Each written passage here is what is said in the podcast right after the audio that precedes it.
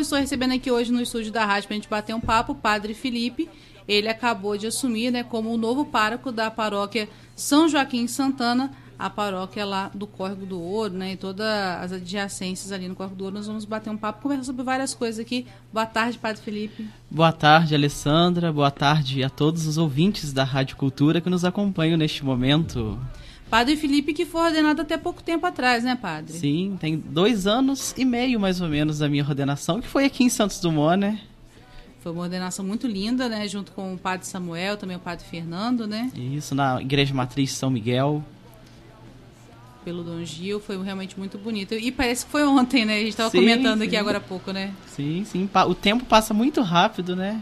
Parece que foi esses dias mesmo da ordenação. E nós já estamos aqui de volta em Santos Dumont. Verdade. Antes da gente falar então da paróquia do Correio do Ouro, né, que é o tema central aqui da nossa entrevista de hoje, vamos falar um pouco do Padre Felipe. Né? Ou melhor, vamos falar do Felipe antes de ser padre. Né? Como que foi para você descobrir a sua vocação, né? Realmente ter certeza de que era aquilo que você queria para sua vida, que Deus queria para sua vida. Então, eu já venho de uma família bastante católica, lá da cidade de Eubank da Câmara, vizinho aqui de, de Santos Dumont. Nasci num coração de uma família cristã e fui coroinha, me tornei coroinha durante bastante tempo. Fui coroinha do padre Luiz Duque no, te, no período que ele esteve lá em Eubank da Câmara. E naquele momento ali foi sendo cultivada e floresceu é, essa vocação, né? Deus toca, Deus chama no coração da gente e a gente responde a Deus com muita alegria. Ajudei ali em vários movimentos, na catequese, quando tinha a pastoral da criança lá também, ajudei bastante na, na pastoral da criança e vendo os bons exemplos, né? Sobretudo do padre Luiz, que era o padre na época lá na cidade de Eubank. Ele foi cultivando, conversando bastante comigo. Depois fui crismado ali também. E posteriormente procurei o Seminário Santo Antônio, onde fiz também meu discernimento vocacional. E no ano de 2010 entrei para o Seminário Santo Antônio, lá em Juiz de Fora, no propedêutico, que é a primeira etapa de formação para a vida sacerdotal, né? Com quantos anos é, o senhor imaginou que, olha, eu acho, e virou pro pai, pra mãe, mãe, pai, eu acho que eu quero ser padre? Ah, foi no período mesmo que eu era coroinha. Já era então, coroinha? Tinha quantos coroinha. anos? Uns 10 é, anos? É, 10, 11, 12, por aí, nesse período aí que eu comecei mesmo a ser coroinha e que foi florescendo, né? E o discernimento faz com qual fase da idade da vida? geralmente é no período que nós estamos cursando o ensino médio, né? Uhum. Pode ser antes também, mas começa a fazer o discernimento no período que nós estamos cursando o ensino médio, faz esse discernimento vocacional, vai ao seminário Santo Antônio ou qualquer outro seminário seguindo o seu carisma, né? E ali a própria formação do seminário nos ajuda a discernir esse chamado, né? Ajuda a discernir qual será o nosso carisma, né? dentro da congregação, dentro de uma congregação, ou até mesmo no chamado diocesano, conforme eu fui para o seminário, que é da, da, nossa diocese, né? E é bom salientar nesse ponto, né, como que é importante a influência da família, né, porque uma família católica, né, que provavelmente eu às missas levava desde pequenininho, e também o exemplo do próprio padre, né, e como que é importante também que as crianças já comecem a, a tomar certos compromissos na igreja, né? Sendo ir à catequese, ou sendo né, ser um, um coroinha, enfim. Com certeza, os exemplos arrastam, né? As palavras às vezes podem ficar um pouco esquecidas, mas todo bom exemplo nunca é esquecido, né? Sobretudo quando é o exemplo da própria família, o exemplo dos pais. Se os pais rezam, se os pais procuram a igreja, terá muito mais facilidade também dos filhos cultivar este costume, né? De seguir os bons exemplos da família, dos pais, daqueles que são mais próximos. Queria que o senhor desse um recado para os pais, Padre Felipe, porque é, a gente sabe que hoje em dia as famílias estão tendo menos filhos, né? E você é o único filho homem, Sim. né? Da sua família, é, você e a Fabiola. Inclusive a Fabiola, né, foi minha amiga na faculdade, nós formamos juntos, uma excelente jornalista, trabalha em Juiz de Fora na Rádio Catedral, né? E às, às vezes porque a família põe assim em cima do, do homem, no caso do menino, né, continuar a família. E de repente, quando vem do menino, ah, pai, mãe, eu quero ser padre. Às vezes, algumas famílias, por mais católicas que sejam, podem receber aquilo como um choque. Né? O que, que você fala para os pais se como que eles devem se comportar caso um filho né, manifeste essa vontade, esse desejo? Ah, com certeza os pais e a própria família devem abraçar a vocação junto com aquele seu filho, incentivar aquele seu filho. São João Bosco, Dom Bosco dizia que quando Deus retira um filho da família, o próprio Deus ocupa aquele lugar. O próprio Deus vai cobrir aquele lugar, cobrir aquela ausência dentro da, da própria família. Então, os pais também não podem ter medo de incentivar, de cultivar.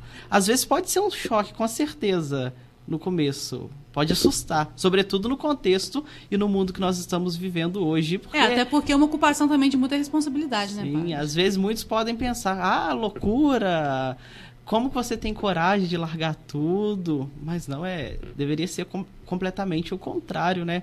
Receber um incentivo, carinho, cuidado, as orações e também é muito importante a oração, né? Uma vocação alicerçada na vida de oração, que assim vai ter mais força para encontrar verdadeiramente esse chamado. Porque às vezes não é fácil a gente reconhecer o nosso chamado, né? Mas através da oração, através dos incentivos, com certeza Deus vai ocupar aquele vazio que fica, né? E aí a pessoa, então, né, faz, é, percebe a vocação, faz o discernimento, mas mesmo assim também não é garantia de que lá na frente vai acabar se ordenado, né? Tem todo um caminho depois que entra no, no seminário, né? Sim, como o próprio nome já diz, né? É um discernimento. Você vai reconhecer se essa é a sua vocação, se esse é o seu chamado talvez ainda está meio em dúvida, mas à frente você pode descobrir que não é essa a sua vocação, que sua vocação é outra vocação, seguir outra profissão, seguir outro caminho. O próprio caminho dentro do seminário já nos ajuda nessa construção, né? O próprio caminho já é um caminho mesmo de discernimento vocacional específico, né? A gente teve até pouco tempo atrás aqui em São João esse exemplo. A gente teve o pai do padre Antônio Eduardo, que serviu no seminário junto com o padre Eupídio. Né? O padre Eupídio foi, se ordenou e seguiu o caminho. O pai do padre Antônio Eduardo falou: não, não é para mim, fez esse discernimento, saiu, se casou, teve filhos e o filho se tornou padre. Né? Então, então às vezes, a vocação dele não era aquela, mas talvez dar um filho padre para Deus. Né? Com certeza, com certeza. Seguir o exemplo do pai, né? Porque é bom também o pai ensinar religião, ensinar fé aos filhos. Né? Não é porque você é pai, que você Sim. não é padre, que você não vai. Né, porque o, a obrigação dos pais com os filhos é não só da catequese. Ah, não, deixa que o catequista ensina a oração para o meu filho. Não é assim que funciona. E às vezes acontece dos filhos ver só a mãe rezar. Só a mãe ensinar. Mas não é obrigação e missão só da mãe, né? Porque senão as crianças crescem pensando que religião é uma coisa só feminina. Não, só de mulher, né? Só de mulher, Coisa não. de mulherzinha, então não quero para mim. Porque aí vê a mãe rezando o terço. Só minha mãe que reza o terço, meu pai não reza, então como que eu vou seguir esse caminho, né? Não, mas a missão é, é, tanto do pai quanto da mãe, ou do responsável, daquele que cria, da mãe do coração, né? Que nós podemos ter muitos bons exemplos, não somente dos pais. Às vezes também os pais não incentivam, mas outra pessoa pode incentivar. Isso acontece um também. Um padrinho, por exemplo, Sim. né? Aí é importante escolher bem os padrinhos Sim. de batismo, né? De crisma, de, de, de primeira Eucaristia. Eu já conheci padres e seminaristas que não foram incentivados pelos pais, mas teve outra pessoa que ajudou no incentivo, né? Um pai, um padrinho, um amigo próximo, né? Que ajudou também nesse sentido da vocação. E a partir desse momento também, né, o Padre Felipe, quando a pessoa entra no seminário, ela é preparada, a gente vê aí, é, infelizmente, outras denominações, a pessoa entra na igreja hoje, amanhã coloca a Bíblia debaixo do braço, depois de amanhã já virou pastor, né, e está ensinando a galera aí. Na igreja católica isso é um pouco diferente, porque são anos de estudo, né? Conta para pessoal de casa como que funciona. Então, como eu dizia, a gente procura o seminário para fazer primeiramente um discernimento específico, um discernimento vocacional, para nós já conhecermos um pouco deste caminho, né? E ali nós adentramos na primeira etapa, que é o propedêutico. É um ano de introdução ao caminho do seminário, que é também para conhecer o carisma, para conhecer como que é a vida de seminário e posteriormente a vida sacerdotal. E após este primeiro ano, nós adentramos ao período do curso de filosofia, que são de 3 a 4 anos, depende do, do seminário nosso aqui. Eu cursei um período de, de três anos de filosofia. E logo após o curso de filosofia, nós adentramos ao curso de teologia, que aqui nós estudamos no período de quatro anos, para entendermos mais sobre a questão da fé, a questão de Deus, a, a questão da própria igreja, da doutrina da própria igreja, né? Porque a gente não faz bem aquilo que a gente não conhece. Então, primeiro é necessário a gente conhecer para que nós possamos também ensinar bem, né? E nisso tudo vai mais ou menos um período de oito anos de formação, oito anos de estudo, né? Oito anos de estudo, e quando o padre fala né, filosofia e teologia, são faculdades, são, são duas faculdades, Sim. né, graduações, que o futuro padre faz para se preparar para lá na frente conseguir é, ministrar de maneira mais coesa os ensinamentos tanto da palavra quanto a tradição da igreja, né? Sim, são cursos superiores mesmo, são dois cursos superiores. Depois que a gente conclui o ensino médio, então vai para o propedêutico e depois assume então estes dois cursos superiores. Oito boa, anos de preparação. Sim, uma, boa formação da vida do padre, né? da vida intelectual, porque a vida no seminário tem várias dimensões. Tem a, vida, a dimensão espiritual, a dimensão intelectual, a dimensão comunitária, para também aprender a viver em comunidade, né? Porque a igreja é uma grande comunidade, é uma grande família. Então não pode ser individualista, tem que saber conviver em comunidade. Isso é muito necessário também, né? E aí o padre dificilmente vai, vai se ser ordenado com menos de 25 anos, né? Porque se ele leva oito anos aí, apesar do padre Felipe parecer que tem uns 20, né, padre? então, porque também tem toda a questão de orientação da própria igreja, do direito canônico, que o padre só pode ser ordenado mesmo a partir dos 25 anos de idade. Se ele termina antes, a não ser que consiga uma dispensa especial da Santa Sé, do Vaticano, né, para que ordene antes. Caso contrário, se o bispo não quiser pedir essa dispensa, aí tem que esperar mesmo a idade, se terminar os estudos antes para poder ordenar no, no tempo certo, né? Porque não pode ser menos que essa idade. Recentemente teve uma dispensa né, de um padre, ele estava com câncer em fase final, deve ter Sim. um ano mais ou menos isso. E ele recebeu essa dispensa, ele foi ordenado, ministrou a primeira missa naquela emoção toda e poucos meses depois ele acabou falecendo, né? Sim, eu me lembro dessa notícia. Parece que foi um padre polonês da congregação orionita que teve uma dispensa especial para ser ordenado porque ele estava numa, numa fase terminal da sua vida, né? E ele foi ordenado, celebrou a primeira missa e pouco tempo depois ele acabou de fato falecendo, né? Uma história muito bonita, muito bonito. comovente, né? É para ver que essa a, a, pessoa em casa poder pensar, mas se ele ia morrer, para que se ordenar então? Né? Mas é, a gente sabe, pelo menos nós enquanto católicos, a gente sabe que não acaba por aqui, né? Sim, com certeza, né? E ele já adentrou a, a vida eterna como um sacerdote. Como um sacerdote, né? Como um padre, né? Padre Felipe, antes de você falar da posse, como que foi receber né, do Dom Gil esse é, mais que um convite nessa né, missão para estar tá pastoreando aí o uma parte do pessoal de Santos Dumont? Então, eu recebi com muita alegria, com muita esperança, a notícia para poder assumir essa paróquia, né? Eu estava no outro extremo da arquidiocese de Juiz de Fora, lá na região do sul de Minas, na quase paróquia de Santo Antônio do Rio Grande, na cidade de Bocaina de Minas. Ficou lá desde quando ordenou, pai? Não, não. Quando eu fui ordenado diácono, que vai fazer agora três anos no mês uhum. de outubro, eu fui para a paróquia de Lima Duarte, Nossa Senhora das Dores. Hum. Fiquei lá o meu período do diaconato. Depois, quando eu fui ordenado padre, eu fui para São João Nepomuceno. Fiquei um ano como vigário paroquial na paróquia de São João Nepomuceno. Depois fui assumir a paróquia, a quase paróquia de Santo Antônio do Rio Grande, lá no município de Bocânia de Minas, e colaborei também com o Santuário Basílica do Senhor Bom Jesus do Livramento, em Liberdade, mais ou menos um ano e cinco meses, né? E agora fui nomeado, há um mês mais ou menos, para assumir aqui a paróquia de São Joaquim Santana, na cidade de Santos Dumont, que já é tão conhecida por mim, porque eu nasci aqui em Santos Dumont, né? Apesar de nunca ter morado, o meu documento traz como naturalidade Santos Dumont, mas sou lá da cidade de Eubank da Câmara, onde sempre morei, né? Morei sempre em Eubank da Câmara. Então recebi com muita alegria, com muita fé, para poder cuidar dessa porção do povo de Deus aqui que foi a mim confiado neste momento, né? É o povo de Deus, o povo de Jesus Cristo, mas que é confiado a nós para conduzir ao reino de Deus, né? Como pastor, né? Como Com pai certeza. espiritual, pastor. Com certeza, cuidando com muito carinho das ovelhas, né? Sobretudo e atrás das ovelhas que se perderam para que possa voltar para o rebanho de Cristo, né?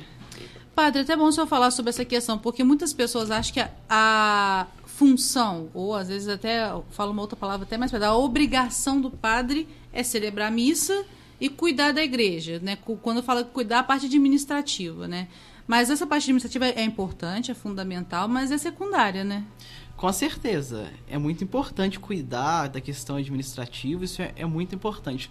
Mas, sobretudo agora, no pontificado do Papa Francisco, ele tem dado uma ênfase muito grande da igreja em saída, da igreja que vai ao encontro das pessoas, que vai ao encontro das famílias, né? Deixar a sacristia, a segurança da sacristia e também ao encontro do povo, não ter medo da lama, não ter medo da poeira, não ter medo das dificuldades, para que a igreja não fique somente na dentro das paredes, né? Mas que a igreja vá a todos os corações, vá a todas as casas, a todas as famílias, né? Porque isso é muito importante também. Aí assim a gente consegue trazer de fato as pessoas para mais perto e para dentro da própria igreja, né?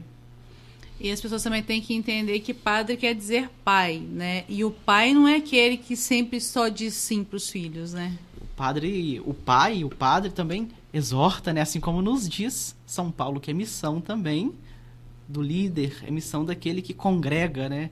Para poder reunir aqueles que estão dispersos. Não somente às vezes com palavras doces, né? É importante ter um coração cheio de caridade, mas às vezes é necessário também exortar, né? E a paróquia São Joaquim Santana, a terceira paróquia, né, que foi instituída aqui em São João. Primeiro a gente tinha a paróquia mãe, que era São Miguel. Depois nós tivemos a paróquia São Sebastião, que esse ano completou 80, 70 anos, 70 ou 80, ai meu Deus. O padre vai me pegar depois, eu estou perdida na data. Acho que é 70 ou 80. Acho que é 70, tem quase, é, não, 70 sim. E aí depois nós tivemos, é, na época do Padre Márcio, que assumiu lá então a, a nova paróquia de São Joaquim Santana, né? Que é o que está no bairro Corgo do Ouro e que é o bairro mais populoso daqui de Santos Dumont, né? É, o senhor já teve um primeiro contato com o pessoal lá antes da ordenação? Está tendo agora depois da ordenação? Como é que foi, padre? Então, eu já estive aqui uns dias antes para poder estar conhecendo a paróquia, estive com algumas pessoas para preparar. Fui muito bem acolhido pelo padre Wellington, que eu estou agora sucedendo a ele, deixou a paróquia muito bem estruturada, muito bem organizada, fui muito bem acolhido. E no último domingo, então, vim de fato para poder residir aqui, morar junto com o povo, assumindo no domingo passado, no dia 13, na Santa Missa, às 19 horas. E quem me concedeu a posse, vindo em nome do nosso arcebispo Dom Gil, foi o padre Elton, que é lá da paróquia de São Sebastião, que é o vigário forâneo da forania São Miguel. Inclusive, eu fiquei sabendo, o pessoal ficou bastante emocionado com a cerimônia de posse, né? Sim, foi uma cerimônia muito bonita, muito piedosa, foi muito bem preparada, muito bem organizada, uma liturgia muito bonita, que é importante, né? A gente ter uma espiritualidade, né? Porque o Papa Francisco também nos diz, né, que é necessário a gente ter uma vida interior, uma, uma grande espiritualidade. Porque uma comunidade que não tem espiritualidade, ela vira uma ONG caritativa somente, né? Mas é muito mais do que uma ONG, é uma comunidade de fé, né? É, inclusive, né, quando a gente fala em igreja, quando a gente pensa em templo, né, a, a paróquia São Joaquim Santana já há um tempo ela está pensando em talvez fazer uma nova matriz, uma coisa assim, até para poder é, caber mais as pessoas, porque a igreja lá não é tão grande assim. Né? Me parece que desde a época do Padre Johnny, não sei se já tinha começado na época do Padre Márcio, esses projetos. É, o senhor já, já chegou a conversar sobre isso com o Padre Wellington? O Padre Wellington já tinha até mandado rascunhar uma planta, alguma coisa nesse sentido? Sim, sim, nós já temos sim o, o projeto de fato para ampliação e para melhorar a estrutura física do, do próprio templo, né? Porque assim nos diz a Sagrada Escritura que o zelo pela casa do Senhor deve nos consumir, né? Então, futuramente não é um projeto barato, precisa de muita muito da ajuda das pessoas, mas com a graça de Deus, futuramente nós vamos conseguir melhorar a casa de Deus, né? Que também é a nossa casa, é a casa da comunidade, é a casa do povo também, né? Primeiramente de Deus, mas depois é nossa casa também, né? Onde o povo congrega, né? onde os filhos moram, né? Com certeza, onde os filhos se encontram com se o pai, né? com o pai. E dentro dessa questão, assim, de, de comunidade, o senhor já provavelmente viu como é que está funcionando, porque lá na, no corredor existem muito é, é, núcleo missionário, né? Sim, sim, as comunidades. As comunidades. E como que vai ser? O senhor vai manter os projetos que já tinham antes, termos missionários, pastorais, movimentos? Sim, sim, é necessário a gente dar continuidade ao trabalho, né? Assim como eu disse na celebração de posse, eu, Padre Felipe, não vou começar a história da paróquia, né? A paróquia já tem uma história, então nós vamos dar continuidade a essa história. Porém, a gente tem que perceber também que a gente não vive no passado, a gente vive aqui no hoje, no agora, e o que a gente quer não é voltar para trás, a gente quer impulsionar para frente, né, para o futuro. Isso que é importante na missão da nossa igreja. Sem se esquecer que ela tem uma história muito bonita, né? Muitos nos precederam na história primeiro da paróquia, mas também Antes quando era comunidade, paróquia. né? Tem uma grande história, uma história muito bonita, né? E dentro do, dos, dos, pastorais movimentos, o senhor já fez algum levantamento? É, por exemplo, eu lembro que o, o, padre Johnny ele chegou a fazer um. Como é que fala? Umas assembleias para ver as necessidades da paróquia. O senhor já conversou sobre isso com o padre Wellington? Quais são as necessidades? Alguma coisa que de repente o padre Wellington queria ter implantado, mas ainda não chegou a implantar? Ou uma coisa que o senhor vai trazer das paróquias anteriores que o senhor passou? É, são questões que a gente precisa sentar, se reunir para ver quais são de fato as, os anseios da, da comunidade, mas tem sim os movimentos ali, os conselhos, tudo bem estruturado, né, para que a gente possa de fato tra trabalhar, porque o padre não trabalha sozinho, né? Com certeza. Se o padre não tiver os leigos, seus auxiliares, é como alguém que está com os braços amarrados, né?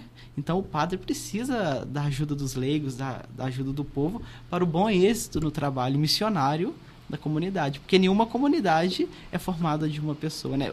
O próprio Jesus diz: onde dois ou três ou mais estiver reunido, eu estou ali no meio deles. E Jesus fala no sentido de comunidade mesmo, não no sentido de individualismo, né?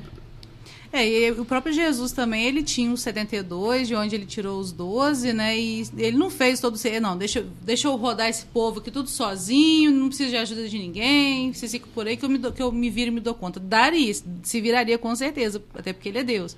Mas ele quis contar, né? Em toda a história da salvação, Jesus sempre quis contar com o auxílio de alguém. Primeiro com o auxílio da sua própria mãe, né? Preparou a sua própria mãe, Nossa Senhora, para que ele pudesse descer do céu e vir habitar no meio de nós. E depois, estruturando a comunidade nascente, ele escolheu os seus seguidores, os seus discípulos, para dar continuidade à sua missão e à sua obra. Por isso que a obra de Jesus chega a nós aqui hoje, né? Porque muitos já nos precederam nessa história, nessa fé tão bonita, às vezes cercado de dificuldades, mas ele mesmo prometeu que vai estar conosco até o final dos tempos, até o fim da nossa vida e até o final dos tempos de fato, né? E quando eu falava sobre essa questão né, de padre ser pai, de de vez em quando ter que falar palavras duras, é porque eu sou católica já de, né, de longa data, e de vez em quando a gente vê algumas coisinhas assim dentro da nossa igreja. Né? Ai, eu não fui com a cara do padre fulano. Ai, agora eu só vou na missa do padre ciclano. Né? Ah, não, eu só vou nessa paróquia quando o padre Beltrano foi embora. É porque às vezes o padre chama a pessoa numa realidade e que ela estava tão acostumada sempre a todo mundo dizer sim, que ele meio que assusta fala, não, não quero isso para mim. Porque é, a gente tem que aprender a dizer não. Assim como eu, enquanto mãe, eu tenho que saber dizer não para as minhas filhas, né, os meus filhos, o padre também vai ter que saber dizer não. E a gente também tem que aprender a ouvir o não, né, padre? Com certeza, com certeza, de fato, né? Porque isso é uma forma de aprendizado e de crescimento também, né? Ninguém cresce só escutando sim, ou ninguém cresce só escutando não, né? Mas a gente tem que saber equilibrar bem todas as coisas, né? Que o equilíbrio, a gente, assim a gente pode dizer a alma do negócio, né? Com certeza.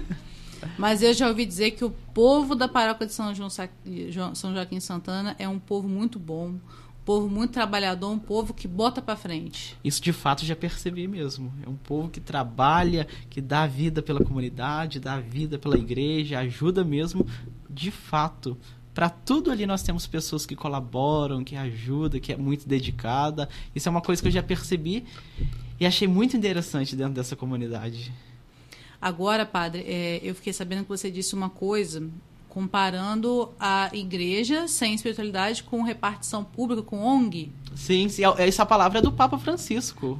Fala pra gente então, o pessoal de casa ouvir. Se eu não me engano, é, tá, na, tá escrito no Evangelho Gaudium, o Evangelho da Alegria, que é um dos documentos mais importantes da, do pontificado do Papa Francisco, né?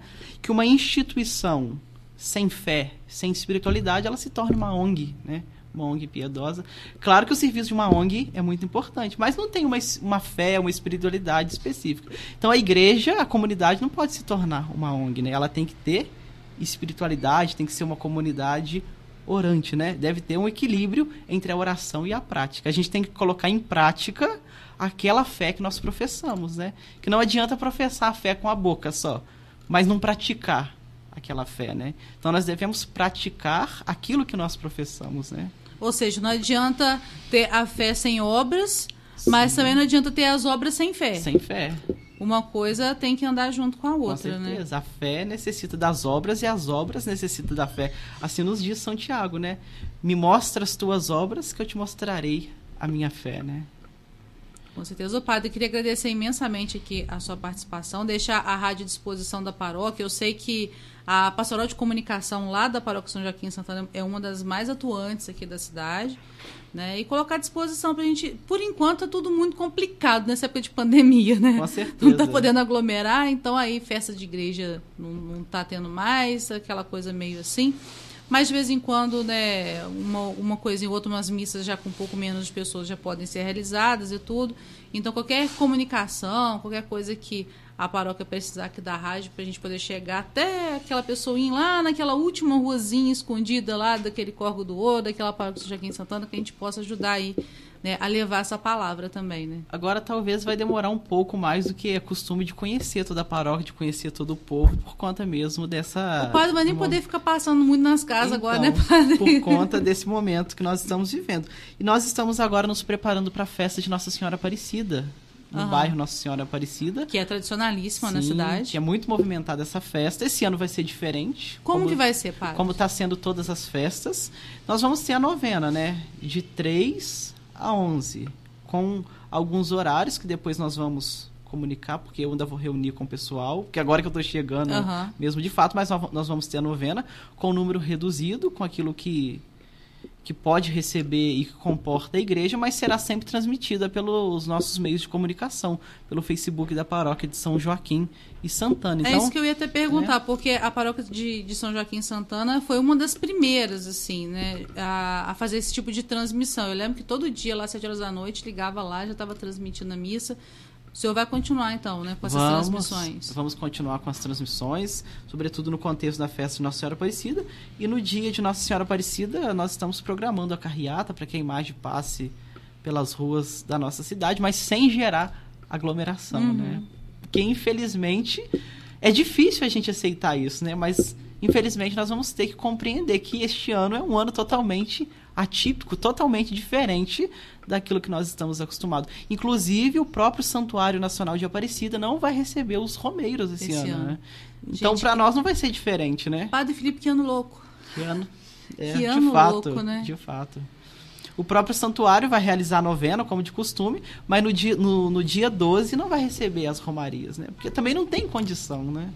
É, realmente não. Pelo menos enquanto essas, a, a vacina, né? Acho que nem questão de estabilização, porque estabilizar, acredito que não vai se estabilizar enquanto a vacina não começar, né? As pessoas não começarem a se vacinar. Então, talvez até o final do ano, talvez até esse Natal nosso seja um Natal meio atípico também, né? E eu escutei muito durante este período, né? As nossas igrejas se fecharam nesse período, mas Deus abriu uma comunidade em cada casa, em cada lar, em cada família, né? A igreja não deixou de existir, mas a igreja está dentro dos nossos corações, dentro das nossas casas, né? Agora eu vou aproveitar que tem um padre aqui né, na, na rádio e vou fazer uma pergunta. A gente estava até conversando sobre isso antes da, da gente entrar no ar, padre. O que, que acontece? As pessoas estão ficando muito tempo em casa, né? Porque é um pedido, fique em casa, né? E nesse muito tempo elas não estão se confessando com o padre, elas não estão frequentando uma missa presencial, elas não estão comungando. A gente sabe que pela lei da igreja, a pessoa que não vai à missa, vamos supor, num domingo, é um pecado que a gente chama de, de pecado mortal, a pessoa tem que fazer depois uma comunhão, uma confissão para voltar a comungar. E a gente sabe que isso foi liberado justamente por causa da pandemia, né?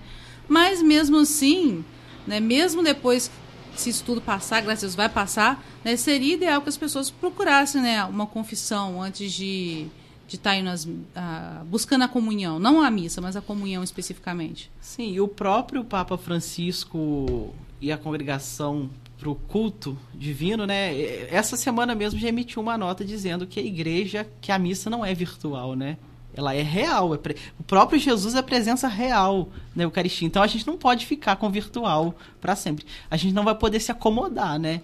Assim que tudo se melhorar, que nós tivermos a vacina, nós devemos voltar de fato para a nossa comunidade de fé, né? Não se esquecer que a, a igreja também é a nossa família, a nossa casa, mas nós temos o lugar de nós nos reunirmos, né? De nos congregarmos numa única fé. A única fé que une a todos nós. É, e provavelmente muitas paróquias vão continuar transmitindo as missas, talvez até São Joaquim Santana continue também, mesmo depois dessa questão da pandemia, que às vezes a pessoa está, sei lá, doentada em casa, está impossibilitada de ir e acaba utilizando esse meio. Mas quem puder ir depois que tudo for liberado, que vá, né? Que não fique Com no certeza. conforto da casa só porque está sendo transmitido, né? É, não, é nesse, não pode se acomodar, né? Às vezes ficou em casa assistindo, se acomoda. Não, como eu disse, né? Jesus é presença real, né? Presença na Eucaristia. Então é necessário nós estarmos na presença de Jesus Eucarístico, né? E é necessário se preparar bem para recebê-lo também, com né? Com certeza, com certeza. Tá com o coração bem preparado, fazer uma boa confissão assim que for possível, porque esse ano nós nem tivemos os multirões. Exatamente, não né? teve, né? Geralmente tem na época da Páscoa, esse Sim, ano não teve como ter. Não, não teve como ter, porque às vezes são muitas pessoas querendo se confessar e o padre tem que estar se encontrando com várias pessoas, né? Mas assim que for possível é necessário nós fazermos uma boa, uma boa confissão. Porém, o Papa Francisco também nos disse que nesse período é bom a gente fazer sempre um exame de consciência, fazer o nosso ato de contrição, que já nos ajuda, né, a nos aproximar de Deus. Tem, inclusive, né, algumas missas online, até do próprio Papa Francisco, quando é, tinha o momento da, da comunhão ali, né? Quem não estava lá fazia né, um a ato. Comunhão, a comunhão espiritual, o um ato de contrição para que a pessoa possa se preparar. Não é, tá, eu tô assistindo a missa em casa, então eu vou ficar o tempo todo largado na minha cama, largado no meu sofá, nos momentos adequados eu não vou me levantar, não vou me ajoelhar, não, não vou né? Eu tô como se estivesse assistindo um filme, não é assim, né? É, acompanhar a missa também pelos meios de comunicação ou pela televisão, não é como se eu estivesse acompanhando um filme ou outro qualquer programa da TV.